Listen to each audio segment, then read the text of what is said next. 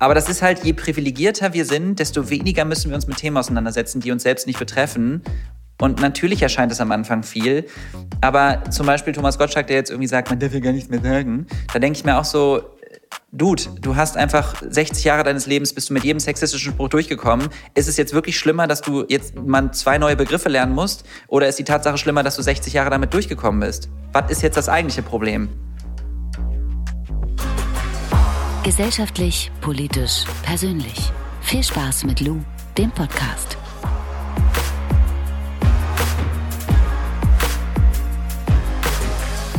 Leute, schön, dass ihr wieder eingeschaltet habt. Es geht heute um queere Menschen in Deutschland und dazu habe ich mir einen ja, Freund von mir eingeladen, den ich schon lange kenne, dem ich schon lange auf Instagram folge, der studierter Mediziner ist, den die meisten von euch noch wahrscheinlich von Veganes Ungesund, dem YouTube-Kanal oder Instagram-Channel kennen, der inzwischen mit äh, Henry, seinem Hund, in Hamburg lebt und auf Instagram über Veganismus, aber eben auch über sein queeres Leben in Deutschland spricht.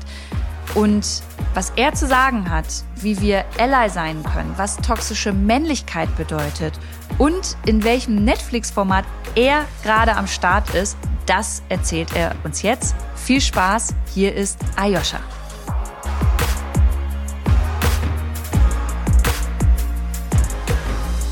Ayosha, ich freue mich mega, dass du da bist. Herzlich willkommen. Hallo, Mann, ich freue mich auch so. Wir haben so viel geredet, so viel privat schon gequatscht und so oft uns vorgenommen, was zusammen zu machen.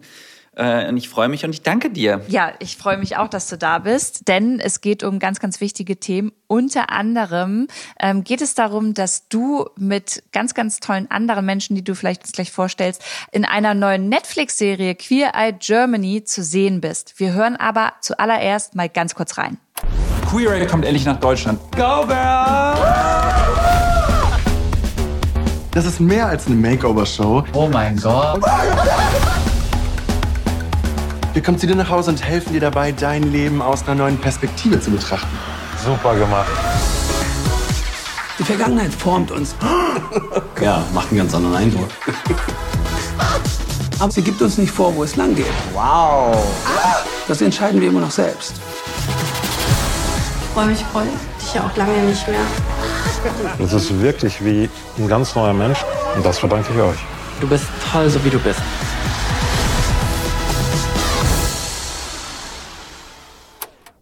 Ayosha, erklär mal bitte in drei, vier Sätzen, um was es in Queer Eye Germany geht. Also, Queer Eye Germany ist ein Wohlfühlformat und eine Art Makeover-Show. Und äh, dabei geht es nicht jetzt irgendwie darum, wie Tine Wittler irgendwie ne, so ein bisschen die Wohnung umzubasteln und dann ist gut, sondern es ist eine sehr wertschätzende Sendung, in der fünf queere Coaches, äh, einer davon bin ich, ähm, in fünf verschiedenen Kategorien versuchen Menschen ähm, ein bisschen zu sich selbst wiederzufinden. Und das Ganze passiert aber auf eine sehr wertschätzende und schöne Art und Weise. Und es gibt eigentlich in jeder Folge so einen Moment, in dem man eigentlich weinen möchte vor Freude. Und ähm, ich glaube, ich, ich glaub, du hast es auch schon gesehen, oder? Ich habe es auch schon gesehen. Vielleicht kannst du mal eine Situation von einem, ähm, ja, eurer Gäste, Gästinnen in der Folge äh, mal beschreiben. Ja, genau. So nennen wir sie. Also genau, Heroes im Englischen und wir sagen halt im Deutschen Alltagsheldinnen, wobei ich Heroes immer noch cooler finde. Ähm, genau, also es gibt zum Beispiel, ich will jetzt nicht zu krass spoilern, also für, für alle, die das jetzt irgendwie noch gucken wollen, ähm, vielleicht hört ihr auch kurz weg. Ihr solltet es natürlich alle gucken. Ähm, es gibt eine wunderschöne ähm, erste Folge, in der ein alleinerziehender Vater ähm, ja, sein komplettes Selbstbewusstsein eigentlich verloren hat. Und ich weiß auch noch, als wir die Dreharbeiten angefangen haben, habe ich gedacht, oh Gott, ich weiß nicht, wie diese Folge klappen soll. Ich weiß nicht, wie wir das am Ende machen sollen. Ich habe nicht gedacht, dass wir das, dass wir den knacken, ähm, weil es war keine normale Unterhaltung mit ihm not, äh, möglich, ohne dass er gekichert hat, ohne dass er sich äh, quasi hinter seinen eigenen Schultern versteckt hat. Und ähm, ich habe dann aber auch privat viel mit dem gequatscht und habe dann ähm, in der Sendung irgendwann gemerkt, dass so ein Wunderpunkt bei ihm sein Sohn zu sein scheint. Also immer wenn ich über seinen Sohn angefangen habe zu sprechen, hat er fast angefangen zu heulen und ist ruhig geworden. Und dann habe ich gemerkt, dass es eine ganz, ganz tief verankerte Unsicherheit bei ihm ist, als alleinerziehender Vater, dass er als Vater versagt. Und ähm, dann gab es eine Übung, die wir mit ihm gemacht haben, beziehungsweise Leni, unsere Life-Coach-Person. Ähm, und dann haben wir ihm quasi Sprüche zugeworfen auf der Bühne und gesagt, er soll die laut nachsagen, damit er die auch glaubt. Mhm. Und ich habe ihm dann gesagt, also das, was ich ihm gesagt habe, war, ähm, du bist ein, äh, ich bin ein ähm, toller und fürsorglicher Vater. Und den Satz hat er, er hat sofort angefangen zu heulen, er hat es nicht rausbekommen. Und das war einer der Schlüsselmomente, weil er dann wirklich auf der Bühne richtig zusammengebrochen ist und einfach zum ersten Mal losgelassen hat und wir live miterleben durften, wie er auf einmal sein echtes Gesicht gezeigt hat. Er hat nicht mehr gekichert, er hat ganz normale Sätze gesprochen und ich kriege Gänsehaut, wenn ich darüber spreche, weil es wirklich so Ich ein schöner Moment war. Ähm, und er hat auch danach, und das ist das Schöne, ich habe ja immer noch Kontakt mit ihm und er hat mir auch geschrieben, er guckt sich diese Folge jetzt zum achten oder zum zehnten Mal an, weil er die immer wieder als Reminder nimmt, ähm, was da passiert ist und immer wieder sich selber versucht daran zu erinnern. Und ähm, ja, das ist einfach total schön. Und eigentlich hat jede Folge irgendwie so einen kleinen Schlüsselmoment. Du hast ja in einem Interview auch gesagt, dass äh, du hoffst, dass durch Queer Eye Germany ganz viel Positives in der queeren Szene bewegt werden kann. Warum muss sich denn für die queere Szene in Deutschland noch etwas ändern?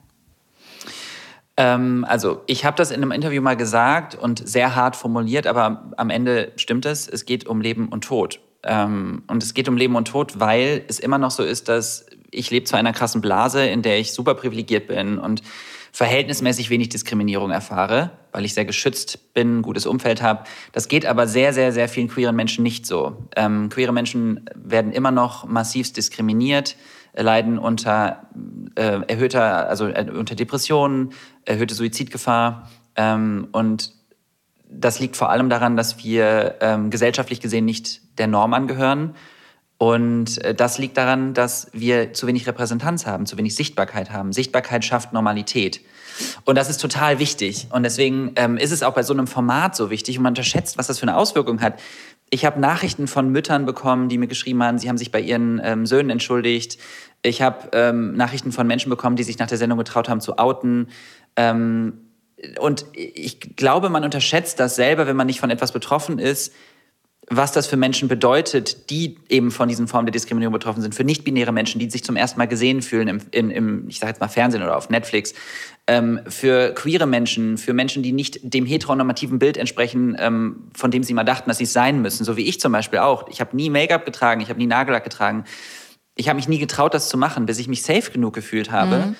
Und ähm, ich möchte, dass Menschen sich sicherer fühlen. Ich möchte, dass Menschen nicht mehr unter Depressionen leiden. Ich möchte, dass Menschen, egal wie sie sich fühlen, ähm, nicht mehr an sich selbst zweifeln. Und das kann so eine Sendung einfach schaffen. Wie fühlt sich das für dich an, wenn du zum Beispiel im Internet, in den sozialen Medien liest, dass sich Menschen darüber lustig machen und eigentlich äh, dich oder andere queere Menschen nicht ernst nehmen? Gewohnt. Also es ist jetzt nicht so, dass ich da krass überrascht bin. Ich kenne das ja schon. Und ich meine, jedes Mal, wenn ich irgendwie dann doch mal Make-up oder ähm, Nagellack getragen habe, auch bei Vegan ist ungesund, dann hieß es immer, äh, was soll die Pampe in deinem Gesicht und ich will Aufmerksamkeit oder keine Ahnung was, ähm, dass das runtergespielt wird oder so. Ähm, ist für mich persönlich jetzt nicht so schlimm. Ich kann da ganz gut mit umgehen, größtenteils. Es hängt so ein bisschen von der Tagesform ab. Aber ich habe mehr Probleme damit, was das mit anderen Menschen macht, die das lesen. Weißt du? Also ich habe eher, das, das ist immer eher meine Sorge und ich glaube, das weißt du auch. Du stehst auch in der Öffentlichkeit, du kannst vieles dieser Dinge größtenteils wegstecken, weil du weißt, dass es halt irgendwelche Trolle sind im Internet, die einfach nichts Besseres zu tun haben und dich nicht wirklich kennen. Aber was ist mit Menschen, die das lesen und das sich zu Herzen nehmen, die selber eben diese Zweifel haben, wie ich übrigens auch, ähm, voller Selbstzweifel bin? Und das nicht wegstecken können und daraus dann machen, ich werde mich nicht outen, ich werde mich das nie trauen, ich werde das nicht machen oder weiter in ihre Depression rutschen, dass das wirklich schwere Konsequenzen für Menschen haben kann. Und ich glaube, das ist vielen Menschen nicht bewusst, die so privilegiert sind, die es einfach runterspielen und von sich weisen. Das ist ja auch total leicht. Du sitzt irgendwo hinter einem Bildschirm, tippst irgendwas da rein und wertest dich damit indirekt selber auf oder fühlst dich danach männlicher, vermeintlich. Ich, also, ja, das ist echt. Aber was kann ich denn machen? Also ich bin jetzt eine heterosexuelle Person, nicht nur im Internet, sondern auch jetzt auf der Straße oder in einer Bar. Was kann ich machen, um ein äh, guter Ally oder eine gute Verbündete für queere Menschen zu sein? Äh, Habe ich witzigerweise gerade ein Instagram-Video zu gemacht. Ähm, insofern kann ich dir das ganz gut erzählen. Äh, weil ich mir selber mal Gedanken darüber gemacht habe. Und das tust du ja auch in Teilen schon sehr, sehr gut. Du gibst äh, queeren Menschen eine Plattform, ne? also ähm, unterstützt die Sichtbarkeit von queeren Menschen. Deswegen sage ich auch, ist es so wichtig, das Format zu gucken. Wir brauchen eine zweite Staffel. Ähm, und das entscheidet sich quasi im ersten Monat nach Release. Ne? Wenn die Zahlen gut genug sind, gibt es eine zweite Staffel. Ähm, supportet queere Menschen auf Instagram. Äh, schaut euch deren Content an. Die machen, viele von denen machen kostenlose Aufklärungsarbeit. Das ist nicht selbstverständlich. Wenn ihr Gewalt seht, ob es jetzt ähm, physische oder psychische ist in Form von Kommentaren, setzt euch ein, stellt euch vor diese Menschen, ähm, informiert euch eigenständig. Das ist total wichtig. Ich glaube, wir müssen erstmal ein Bewusstsein dafür schaffen, um Dinge zu verstehen. Ne? Ich als Mann muss mich über das Thema Sexismus informieren, weil ich selber nicht davon betroffen bin. Das heißt, ich kann nicht einfach nur sagen, ach ja, die, die äh, Luisa, die macht das für mich, sondern ich muss, äh, und, und wenn sie es für mich macht, und das tust du ja, dann möchte ich das auch wirklich verstehen und möchte Dankbarkeit zeigen, indem ich die Posts teile, indem ich dir Dankbarkeit dafür zeige, weißt du? Ähm, weil nur so verbreiten wir den Content, nur so schaffen wir ein Bewusstsein bei Menschen dafür. Genau, aber auch, äh, vielleicht darf ich das noch sagen, Ayosha, nicht nur im Internet, sondern auch wirklich am Küchentisch oder auf Partys äh, ja. diese Themen anzusprechen ja. und darüber zu reden, weil das ist auch eine Art Verbreitung. Also es, ähm, eine ist so die, die Online, die Social-Media-Welt, aber wir vergessen ganz oft, dass es ja auch äh, offline ganz oft stattfindet, dass ähm, queerfeindliche äh, Dinge gesagt werden. Und ich finde, da muss man dann halt auch laut sein und was sagen. Hundertprozentig. Also wenn, ich war vor kurzem wieder beim Sport und irgendjemand das Wort schwul wieder als äh, Beleidigung benutzt oder als irgendwie was Despektierliches, um irgendwas runterzuspielen. Und das sind Situationen, springt ein, sagt was, vor allem als Nicht-Betroffene. Also auch da wartet nicht wieder auf Betroffene, die sich selber dann äußern müssen und sich selber rechtfertigen müssen. Weil am Ende bringt äh, mich das immer in eine Situation, in der ich das Gefühl habe, naja, klar, ich bin dann wieder die nervige Person, weil ich, ne, es war ja nicht so gemeint, der soll sich mal nicht so anstellen, der ist jetzt wieder ein bisschen emotional und übertreibt gerade ein bisschen. Und das wirst du auch kennen ähm, du bist dann die Zicke, du hast deine Tage, du, ne, das wird dann Voll. irgendwie runtergespielt, relativiert. Und deswegen ist es so wichtig, dass wir dafür Verbündete brauchen, die einfach sagen, ey, das ist nicht cool. Versetz dich mal in die, in die Position der anderen Person. Sagst du was? Also ähm, hast du jetzt bei der Person, die ähm, das Wort schwul als Beschimpfung benutzt hat, hast du da was gesagt? Ähm, also sie hat das im Zusammenhang mit Gewichten benutzt, von wegen, äh, bist du schwul oder was zu einer anderen Person, also ne, weil, sie, weil sie weniger Gewichte genommen hat.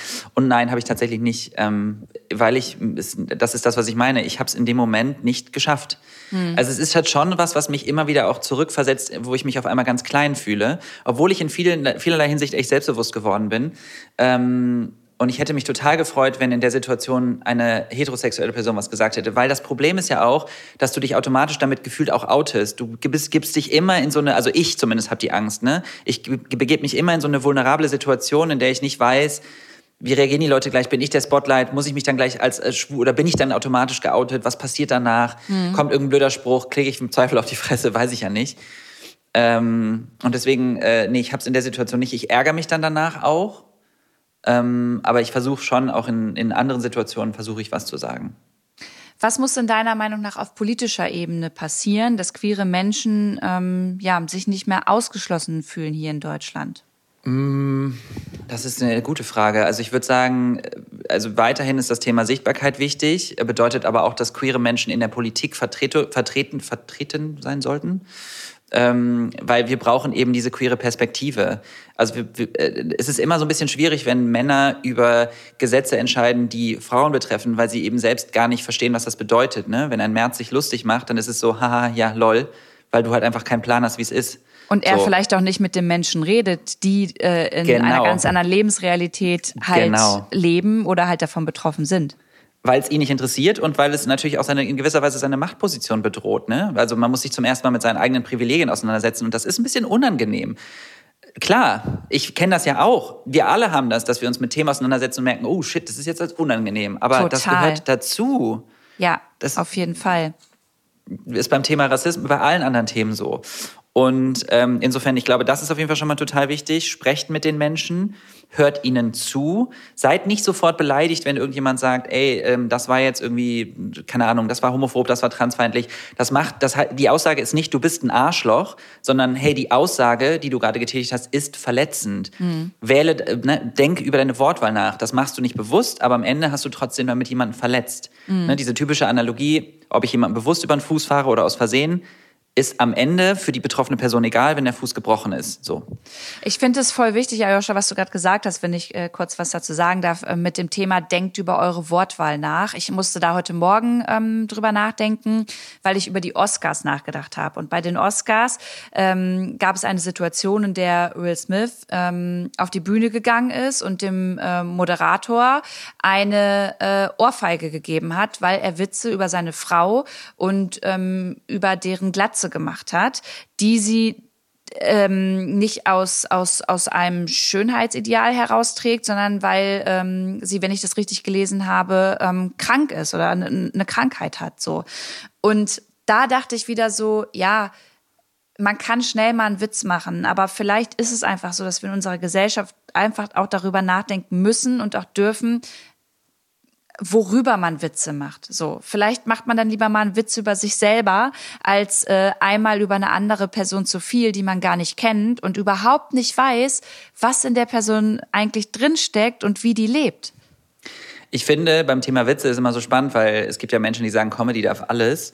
Ähm, das sind aber meist weiße heterosexuelle Cis-Männer, die das sagen. Ähm, und ich finde, bei Witzen und bei sich über andere Menschen und ähm, Minderheiten lustig machen, kommt es halt immer auf das Machtgefälle an. Wenn du selber betroffen bist, dann kannst du dich auch über, kannst du dich auch selber lustig machen, weil du das instrumentalisierst vielleicht, weil du dich empowerst damit. Aber du kannst als nicht betroffene Person, finde ich es total schwierig, Witze über Menschen zu machen, deren Lebensrealität du nicht verstehen kannst. Und ne, also wenn ich mir überlege, dass Menschen sich über mich lustig machen, die mich mein Leben lang diskriminiert haben, dann hat das einfach einen bitteren Beigeschmack. Und das mhm. ist nicht Comedy für mich. Das ist für mich ein Ausnutzen auch noch. Das ist ein Ausnutzen von Machtstrukturen für die eigenen Zwecke. Wo ich so denke, kannst du das nicht umdrehen? Mach dich doch witzig über die Gruppe, die diskriminiert. Mhm. Mach das doch, weißt du?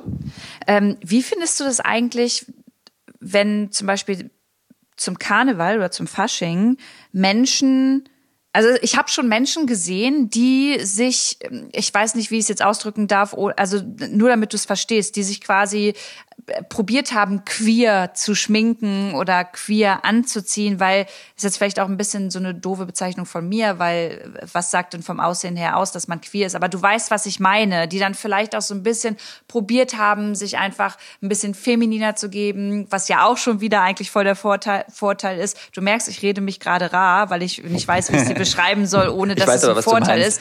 Ähm, ich möchte, dass du weißt, wie ich es meine. Ähm, wie findest du sowas? Ähm, also das ist ja immer ein bisschen schwierig, wenn ich jetzt ähm, für eine gesamte Gruppe an Menschen spreche und sage, mhm. so und so sehe ich das und so und sollte man das machen. Hm, aber du willst, glaube ich, so ein bisschen auf das Thema Queerbaiting raus, ne? So im Sinne von, dass Danke. wir äh, ja. ja, dass wir etwas für uns nutzen, ähm, um uns vielleicht damit zu schmücken äh, und es dann aber einfach wieder ablegen können. Und das machen zum Beispiel viele, ähm, wie heißt das, viele Unternehmen, die sich dann irgendwie mit Queerness schmücken, um dann irgendwie das Thema für sich zu nutzen, ähm, zu, zu in gewisser Weise zu instrumentalisieren, um Geld zu verdienen oder eben um gerade irgendeine Situation auszunutzen, um cool zu sein, ähm, aber sich eigentlich nicht wirklich mit der Thematik auseinandersetzen. Und ich glaube, es gibt einen großen Unterschied zwischen äh, Aneignung und ähm, äh, Wertschätzung. Also wenn ich mir etwas aneigne, um es für mich zu nutzen oder wenn ich etwas wertschätze. Also man kann zum Beispiel als verbündete Person das durchaus machen, ähm, wenn man sich, wenn man das wirklich für, für, also nutzt und ein Bewusstsein schafft, ein Bewusstsein selber dafür hat und auch aufklärt.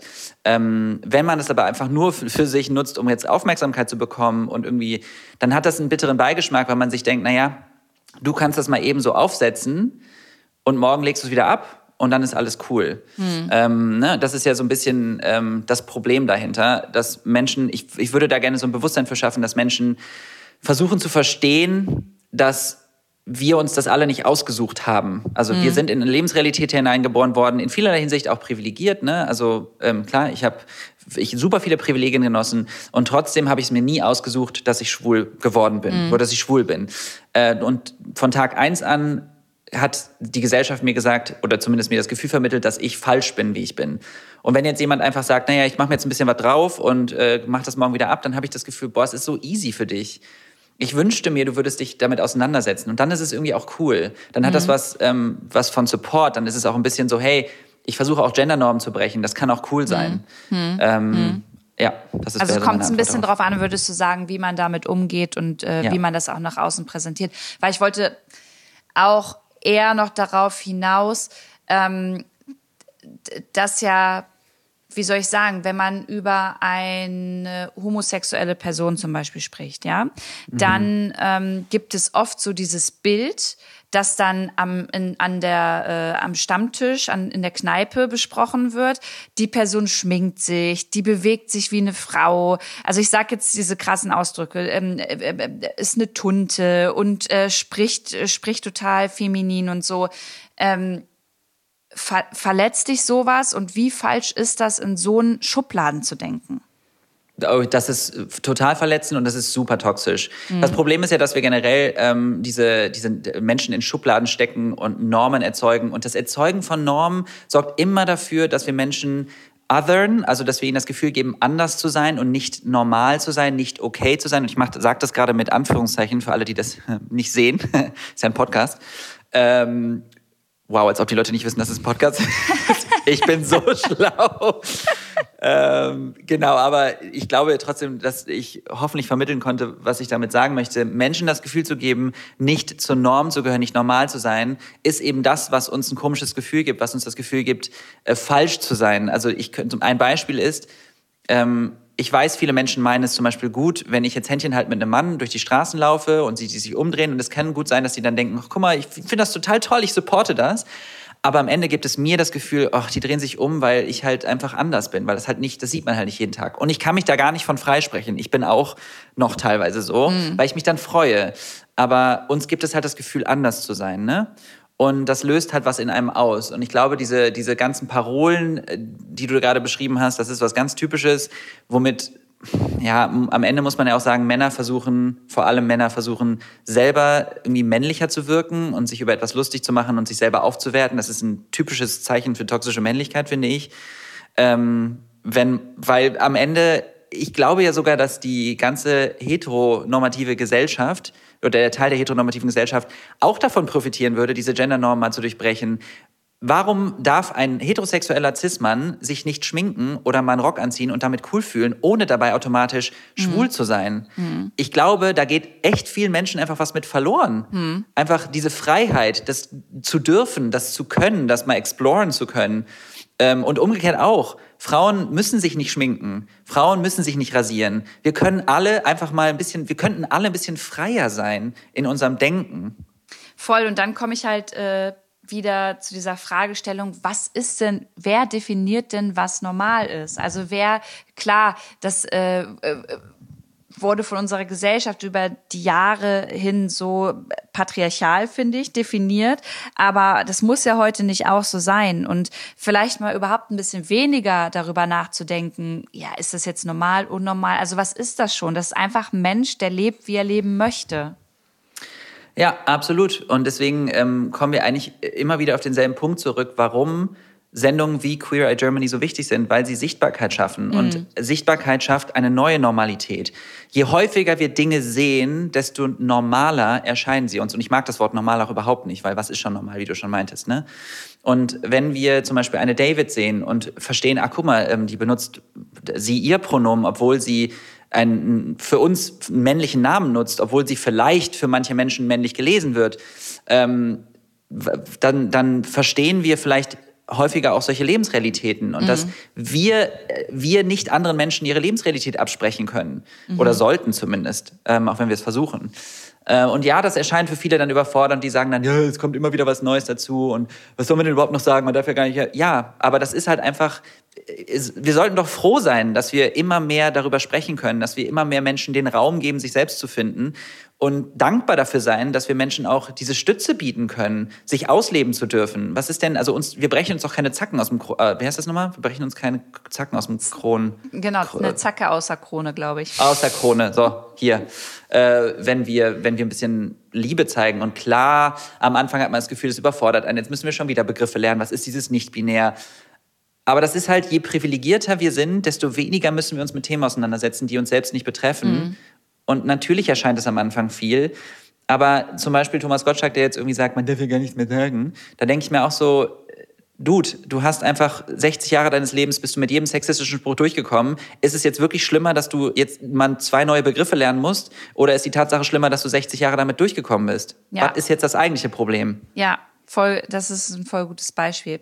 Ayosha, ich will ganz kurz nochmal auf den ähm, jüngeren Ayosha zurückkommen, um äh, so ein bisschen zu verstehen, woher du kommst und wie du dich entwickelt hast.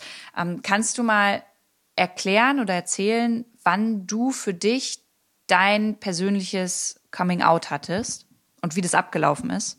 Ähm, ja, kann ich. Das ist immer so ein bisschen schwierig, weil ich glaube, auch da, wenn wir Safe Spaces schaffen würden für, für Menschen und Sichtbarkeit schaffen würden, dann glaube ich, würden Menschen viel früher auch die Sicherheit haben, sich outen zu können. Weil ich zum Beispiel weiß, dass ich mein, das erste Mal mit, ich glaube, neun oder so oder mit zehn das erste Mal einen Mann im Fernsehen gesehen habe, den ich super attraktiv fand. Und ich weiß, dass ich das mehr als einfach nur also es war dann natürlich mit neun Jahren, das ist noch nicht sexuell, aber es war auf jeden Fall schon mehr als ich, ich hatte nie jetzt Interesse an Kate Winslet, sondern ich fand Leonardo DiCaprio und Titanic toll. Mhm. Und da war ich super jung.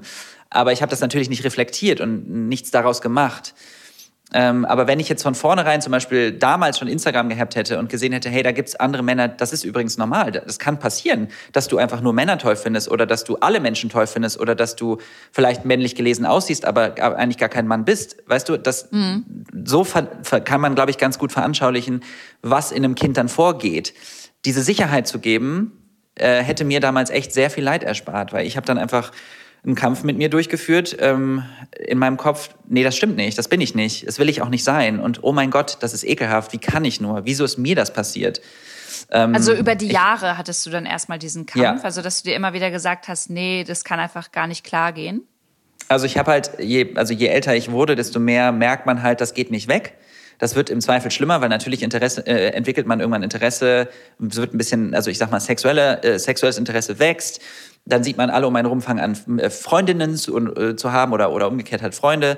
Ähm, und ich wollte das alles immer nicht. Also Küssen war noch okay, das ging noch, aber ich habe immer Angst gehabt, oh Gott, was ist, wenn das mal irgendwie mehr wird und Hilfe und Angst bekommen und ähm, ich glaube, so äh, für mich war die schlimmste Zeit ähm, die Oberstufe, weil da fing es dann halt an, dass Menschen auch miteinander schlafen und ähm, feste Beziehungen. Und da habe ich wirklich Panik bekommen, weil ich gemerkt habe, ich kann das nicht und ich will das nicht. Und ich wollte diesen Gedanken verdrängen und ich habe versucht, mich zu zwingen, ähm, heterosexuell zu sein und zu denken. Und ich habe gesagt, nee, ich muss das jetzt gut finden. Und ich weiß sogar, ich habe mir damals auch versucht, ähm, ich habe mir auch versucht, Bilder im Internet von Frauen anzugucken und ich habe so gedacht, nee, das muss jetzt aber klappen. Spoiler hat nicht. Und ähm, das. Du, also warte mal ganz Prozess, kurz, das muss klappen, dass du die attraktiv findest, sozusagen, ja? Ja, ja. Okay. also wir mhm. reden hier von einer vermeintlich sexuellen Situation, die ich zu Hause alleine versucht habe zu bewältigen. Okay, also du wolltest bei der Selbstbefriedigung. Richtig. Okay, gut, jetzt habe ich es auch gecheckt. Ich wollte mich selbst befriedigen zu, ja. zu einem mhm. Bild von einer Frau und habe mich versucht zu zwingen und das hat einfach nicht funktioniert. Und ähm, dann war, äh, war, war ich, ähm, habe ich Medizin studiert und ich weiß noch, dass während des Studiums ich dann irgendwann so dachte, und ich glaube, das Beispiel hast du auch schon mal gehört von mir im Internet, ähm, dass ich das ein bisschen mit einer Krebssituation verglichen habe, dass ich dachte, boah, das, so muss sich das für KrebspatientInnen anfühlen. Wieso hat es mich getroffen? Ich habe doch nichts getan. Mhm. Ähm, und so toxisch war dieser Gedanke, dass ich halt glaube, dass immer noch sehr viel von meinem Imposter und dieses ich mag mich nicht und ich fühle mich nicht und ich habe Angst, also dass ich nicht gut genug bin, daher kommt. Mhm. Aber wie war das denn für deine Eltern und dein Umfeld? Also haben die das alles mitbekommen oder hast du es wirklich nur mit dir selbst ausgemacht? Nur mit mir selbst. Ich habe mit niemandem darüber gesprochen. Ich habe das, ich habe doch nicht mal es geschafft, ähm, darüber, also ich habe noch nicht mal geschafft, meine Gedanken auszusprechen. Ich weiß nicht, ob man das nachvollziehen kann, aber äh, es gibt manchmal Situationen, in denen man versucht, etwas in den Gedanken auszusprechen. Und ich habe mich nicht getraut, den Gedanken auszusprechen. Und ich habe zum Beispiel auch, als ich mich dann tatsächlich geoutet habe, ähm, alle meine Freunde und Freundinnen das erraten lassen. Also ich wollte das Wort schwul nicht in den Mund nehmen. Das habe ich auch im ersten halben Jahr so durchgezogen weil ich Angst hatte, das auszusprechen, weil das, das erschafft wieder so eine Realität. Ne? Und als Kind, beziehungsweise dann als schon äh, junger, erwachsener Mann, habe ich gedacht, wenn ich das einmal ausspreche, dann ist mein Leben nie wieder wie vorher. Hm. Das ist, also man denkt, das wird mein Leben für immer verändern und zum Negativen. Man weiß nicht, dass es eben auch zum Positiven sein kann, dass es was unglaublich Befreiendes haben kann. Aber es ist halt schon krass. Und meine Eltern haben, also, ja, ich, meine Eltern haben damals zumindest auch nichts wirklich so richtig geahnt. Wir haben das Thema irgendwie gemieden und als ich mich dann geoutet habe, haben sie schon auch wirklich nicht so toll reagiert. Das wissen sie heute auch und sie sind Was jetzt heißt die tollsten. Ähm, also naja, sie haben halt geweint und waren traurig und haben halt gefragt, ob irgendwas passiert ist, ob sie was falsch gemacht haben. Ähm, aber, und das muss ich direkt vorwegnehmen, ich, weil man, ich weiß, meine Eltern werden diesen Podcast auch hören, ähm, mir ist es wichtig, dass Menschen da draußen wissen, dass eben solche Outings normal sind und auch viel, viel schlimmer sein können. Die können auch toll sein und ich bin dankbar über alle, die das so machen. Und das ist zum Beispiel jetzt auch kein schlechtes Bild auf meine Eltern wirft, ähm, weil sie es ja nicht mit Absicht so gemacht haben. Wir sind ja alle so irgendwie sozialisiert worden. Wir haben das alle in uns drin. Und ich habe damals auch gesagt, ich habe 22 Jahre meines Lebens gebraucht, um das selber zu checken. Ich gebe euch jetzt ein paar Wochen. Und inzwischen sind sie ja die größten Verbündeten. Ne? Sie setzen sich ja richtig krass ein. Ähm, meine Mutter ist so stolz und äh, mein Vater auch. Aber das ist sehr schön zu sehen. Und ich glaube, sie versuchen jetzt auch, sich dafür einzusetzen, dass das anderen Kindern nicht mehr passiert, dass andere Eltern das nicht mehr machen. Aber mir ist es eben passiert. Und es war sehr, sehr traumatisierend, weil am Ende denkt man sich, ich möchte doch eigentlich nur, dass ihr mich trotzdem weiter lieb habt. Und das Gefühl hat man in der Situation nicht. Du hast von toxische Männlichkeit angesprochen. Kannst du, ich würde da gerne noch mal ein bisschen intensiver mit dir drüber sprechen, kannst du vielleicht für die Zuhörenden mal erklären, was das bedeutet? Ja, also toxische Männlichkeit ist ähm, das gesellschaftliche Bild, was von Männern oder männlich gelesenen Menschen erwartet wird, wie sie zu sein haben, um die Rolle eines Mannes zu erfüllen. Und das hat ähm, negative Konsequenzen auf Männer selbst, aber auch auf Frauen. Ähm, das bedeutet zum Beispiel, Männer ähm, sind typischerweise nicht emotional, sollten ihre Gefühle für sich behalten, ähm, sind diejenigen, die beschützen müssen, die stark sind. Und Stärke ist hier nicht definiert als Gefühle zeigen, sondern Stärke ist definiert als Gefühle unterdrücken und andere schlagen, wenn sie irgendwie angreifen und der Beschützer zu sein. Ein bisschen der Höhlenmensch der Gesellschaft. Ähm, und das führt eben dazu, dass zum einen äh, Männer eine deutlich erhöhte Rate an, an, Depressionen, an Suizidgefährdung haben, weil sie sich eben auch keine Hilfe holen, dass die Gewaltbereitschaft ähm, deutlich größer ist, ne? weil wir, wir lösen Konflikte nur mit Fäusten und nicht mit Kommunikation. Ähm, wir unterdrücken Gefühle, wir sprechen nicht darüber. Und das ist halt super toxisch, weil ähm, eben auch bezogen auf queere Menschen, kannst du dir ja vorstellen, queere Menschen erfüllen eben nicht das Bild von einem typischen Mann, so wie Männer es definieren, sondern ähm, sind im Zweifel, wollen sich schminken, wollen sich femininer bewegen, brechen aus diesen Normen raus. Und da ist natürlich dann auch wieder eine Erklärung, warum die Gewaltbereitschaft deutlich größer ist, warum die auch da die Suizid- und die Depressionsrate deutlich höher ist, warum die Gewaltbereitschaft auch queeren Menschen gegenüber höher ist, weil sie eben nicht dieser Norm entsprechen. Und auch Frauen gegenüber und oder weiblich gelesenen Menschen. Und das ist, ähm, das Wie ist äh, sehr toxisch. Haha. Wie begegnet dir denn diese toxische Männlichkeit zum Beispiel im Internet? Weil das ist ja ein großer Teil deines Lebens, den du auf Social Media, auf Instagram, ähm, ja, halt irgendwie teilst und da am Start bist. Ich glaube, der begegnet uns beiden. Also auch besonders bei deiner Arbeit ähm, begegnest du viel toxischen Udos und Jürgens, die dir schreiben, dass du eine frustrierte Alte bist, die mir sagen, was ich mit der Pampe im Gesicht soll, dass ich eine ich sage jetzt ein, ein, ein verletzendes Wort äh, für schwule Menschen, eine Schwuchtel bin, ähm, dass ich, äh, keine Ahnung, dass ich sonst wohin gehen soll, dass ich mich, dass ich verrecken soll oder dass, also keine Ahnung, also es geht immer in dieselbe Nische. Es wird immer quasi angefeindet, dass das Bild, was ich habe, nicht ihren Vorstellungen entspricht und dass das unmännlich sei. Ähm, mit meinem Nagellack, egal was, was es am Ende ist. Ne? Ich meine, eine David wird bespuckt auf der Straße, wird angegriffen. Das ist alles toxische Männlichkeit. Alles dieses Bild, ähm, dass wir ein, etwas zu erfüllen haben. Und das Paradoxe daran ist ja, dass es, und das ist, was ich immer so witzig finde, wenn Männer das sagen, Leute, es kostet viel mehr Kraft und viel mehr Überwindung und ist viel mehr ein Zeichen von Stärke, tatsächlich über seine Gefühle zu sprechen, gegen den Strom zu schwimmen und nicht einfach plump jemandem auf die Schnauze zu hauen, verbal oder körperlich. Mhm. Das ist ein Zeichen von Stärke, sich für Schwächere einzusetzen. Einfach auf Schwächere draufzukloppen, ist ein Zeichen von Schwäche. Aber was machen wir denn jetzt dagegen? Weil das ist eine Frage, die ich mir immer wieder stelle, weil toxische Männlichkeit, wie du schon sagst, begegnet mir auch jeden Tag im Internet. Und gleichzeitig ist es dann immer so, wenn ich das thematisiere, äh, dass dann von männlicher Seite oft kommt, ja, aber äh, bei uns Männern ist das ja auch so, wir werden ja auch mal beleidigt. Ähm, deine Einschätzung mal, ja, nur wirklich von deiner Seite aus. Kriegst du, wie viel Beleidigung kriegst du von Frauen und wie viel Beleidigung von Männern? Äh, weit über 90 Prozent von Männern.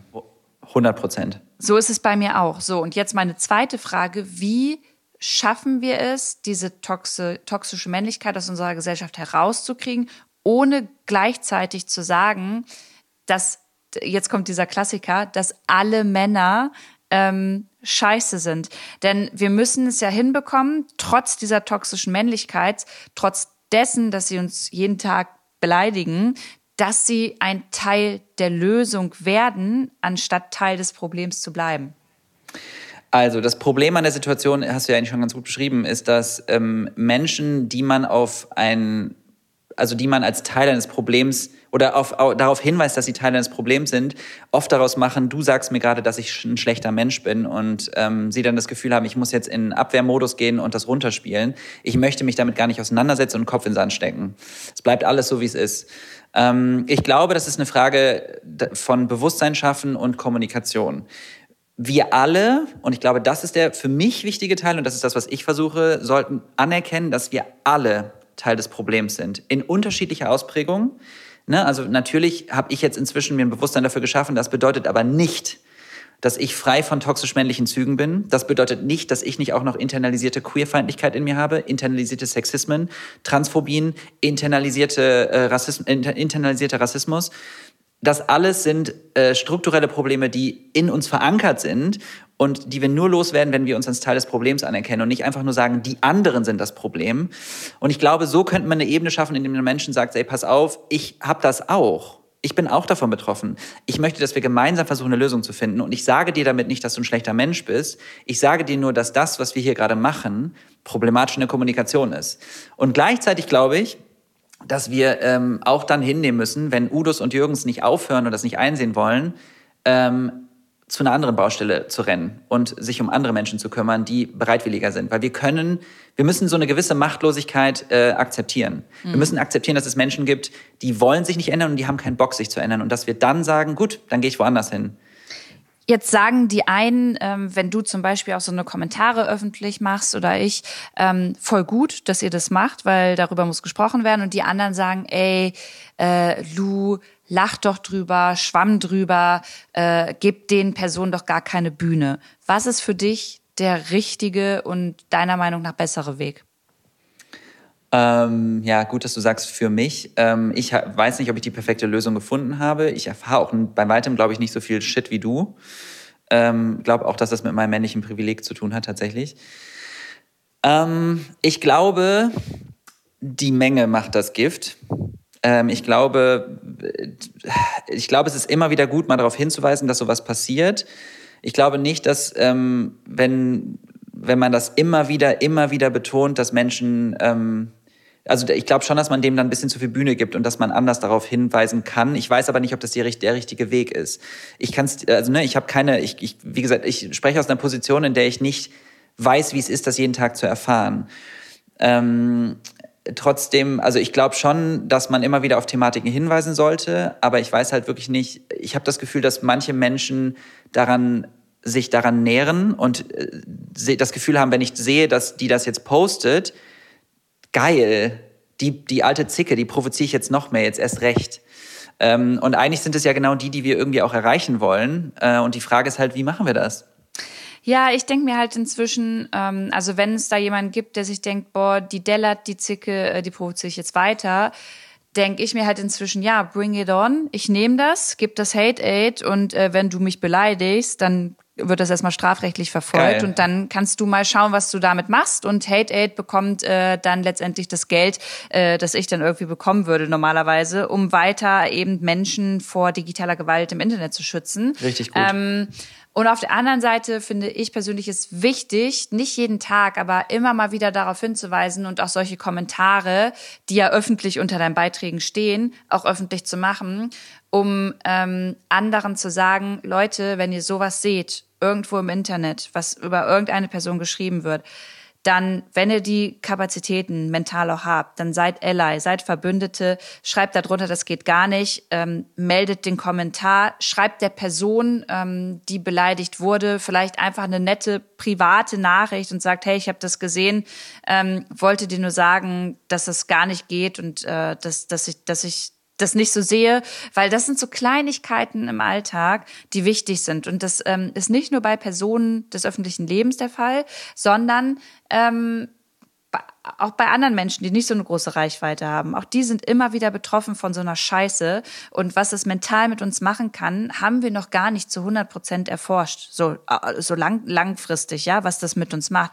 Aber ich weiß, dass viele, viele Menschen, die von digitaler Gewalt im Internet betroffen sind, einfach einen mentalen Abfuck haben, Depressionen bekommen, ähm, zum Arzt gehen müssen, äh, eine Therapie gehen müssen und ähm, dann als Antwort darauf zu bekommen, ja, dann darfst du halt nicht im Internet stattfinden, wenn du äh, das halt nicht hinkriegst. Das, das ist nicht die Antwort darauf. Das darf auch nicht die Antwort sein ich finde es so schwierig, dass Menschen einfach sagen, ähm, dass, dass Menschen sowas sagen und als Aggressor sagen, naja, dann bist du halt einfach fehl am Platz und das einfach als Lösung sehen. So, naja, du darfst halt einfach nicht in gewaltbereiten Raum geben, anstelle zu sagen, eigentlich müssen wir die Gewalt loswerden. Weißt du, das ist für mich so ja. paradox, dass Menschen sagen, du bist falsch in diesem Raum, anstelle zu sagen, die Gewalt in diesem Raum ist falsch. Das ist das Problem, nicht du. Das verstehe ich nicht. Ähm, und ich gebe dir 100% recht, ähm, dass es super problematisch ist. Und ähm, ich finde aber zum Beispiel auch, wenn jetzt irgendwo Hate-Kommentare sind, die über eine Grenze hinausgehen, dass ich, ich würde die nie stehen lassen, weil meine Sorge ist immer, was macht das mit Menschen, die das lesen, die nicht vielleicht in der Situation so stabil sind wie ich? Ne? Also was ist, mir folgen bestimmt auch viele queere Menschen, wenn da so super trans- oder queerfeindliche Kommentare stehen, ähm, die lasse ich nicht stehen, die werden mhm. gelöscht. Mhm. Ja, ich möchte nicht, dass, dass irgendwelche Menschen äh, das sehen und ähm, sich dann, keine Ahnung, traumatisiert sind oder sich bestätigt fühlen in ihren Sorgen, in ein Loch rutschen oder sowas. Ich, das, das ist ein guter ist Hinweis. Mein, das ist so, als ob jemand in mein Wohnzimmer scheißt. Ich will ja. die Kackwurst da nicht liegen lassen. Ja, ist richtig. Ey, Ayosha, ich weiß nicht, wie wir jetzt von so einem äh, deepen und harten Thema zum Ende kommen, aber ähm, Vegan ist ungesund ist over.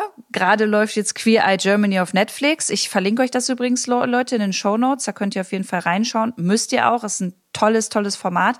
Ähm, was steht denn aber jetzt bei dir an? Also wo sehen wir Ayosha und äh, was macht er in Zukunft? Also ja, ich hoffe, dass ich weiter Queer Eye machen darf. Ähm, das hängt natürlich davon ab, wie viele Menschen das gucken.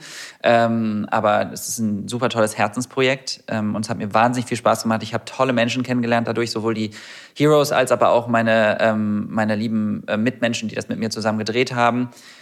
Ähm, hat mich auch sehr bestärkt in dem, was ich mache, in meiner eigenen Identität. Und das ist jetzt viel mehr Teil meiner Reise geworden. Und ich äh, sehe mich auch sehr in diesem Bereich weiterhin, ähm, dass ich über soziale Gerechtigkeitsthemen, aber vor allem eben Queerness und Veganismus sprechen möchte. Das sind so meine Herzensthemen, die ich immer hatte. Ähm, und ich ja, bin auf Instagram und werde das auch da irgendwie weitermachen. Und was die Zukunft bringt, weiß ich noch nicht. Das hängt ja auch ein bisschen davon ab, äh, wie es jetzt, wie gesagt, mit äh, Queer Eye weitergeht. Aber ich bleibe auf jeden Fall so oder so auf Social Media unterwegs und ähm, ja, ich danke, dass du mir, dass du, dass wir heute dieses schöne Gespräch hatten. Ja, und wir werden auf jeden Fall nochmal Gin Tonic äh, in Hamburg trinken gehen. Ayosha, ich werde äh, deinen Instagram-Account auf jeden Fall auch verlinken, Leute. Also ich packe euch alles da rein. Folgt Ayosha. Ähm, wenn ihr das jetzt hier hört, wird es auch ein Reel über Ayosha auf meinem Account noch geben. Das äh, könnt ihr euch auch nochmal anschauen. Da ist auch sein Profil nochmal verlinkt. Und äh, Danke, danke, danke an dich, dass du dir die Zeit genommen hast, über so wichtige Themen mit uns gesprochen hast. Und auch 100 Prozent bei vielen Zuhörenden nochmal ähm, was mit auf den Weg geben konntest, bin ich mir ganz, ganz sicher. Dankeschön. Und, und Leute, dasselbe muss ich aber auch zurückgeben. Äh, Luisa macht krass viel Arbeit und das kann ich als äh, Freund von ihr bestätigen, also nicht als Partner, Freund. ähm, super, super viel Herzblut in alles rein. Ähm, zeigt ihr auch ein bisschen Liebe, ne? Also teilt ihre Inhalte, sie macht sich super viel Gedanken, sie arbeitet die ganze Zeit, ähm, sie macht sehr vieles for free. Ähm, also seid nett zu ihr und supportet Sweet. sie und seid genauso ein Ally für sie. Danke. Das war, das war wirklich nicht abgesprochen, stand überhaupt nicht im Drehbuch. Danke. Nee, wir haben, gar kein Drehbuch. nee. Mach's gut. Bis bald. Ciao. Dankeschön.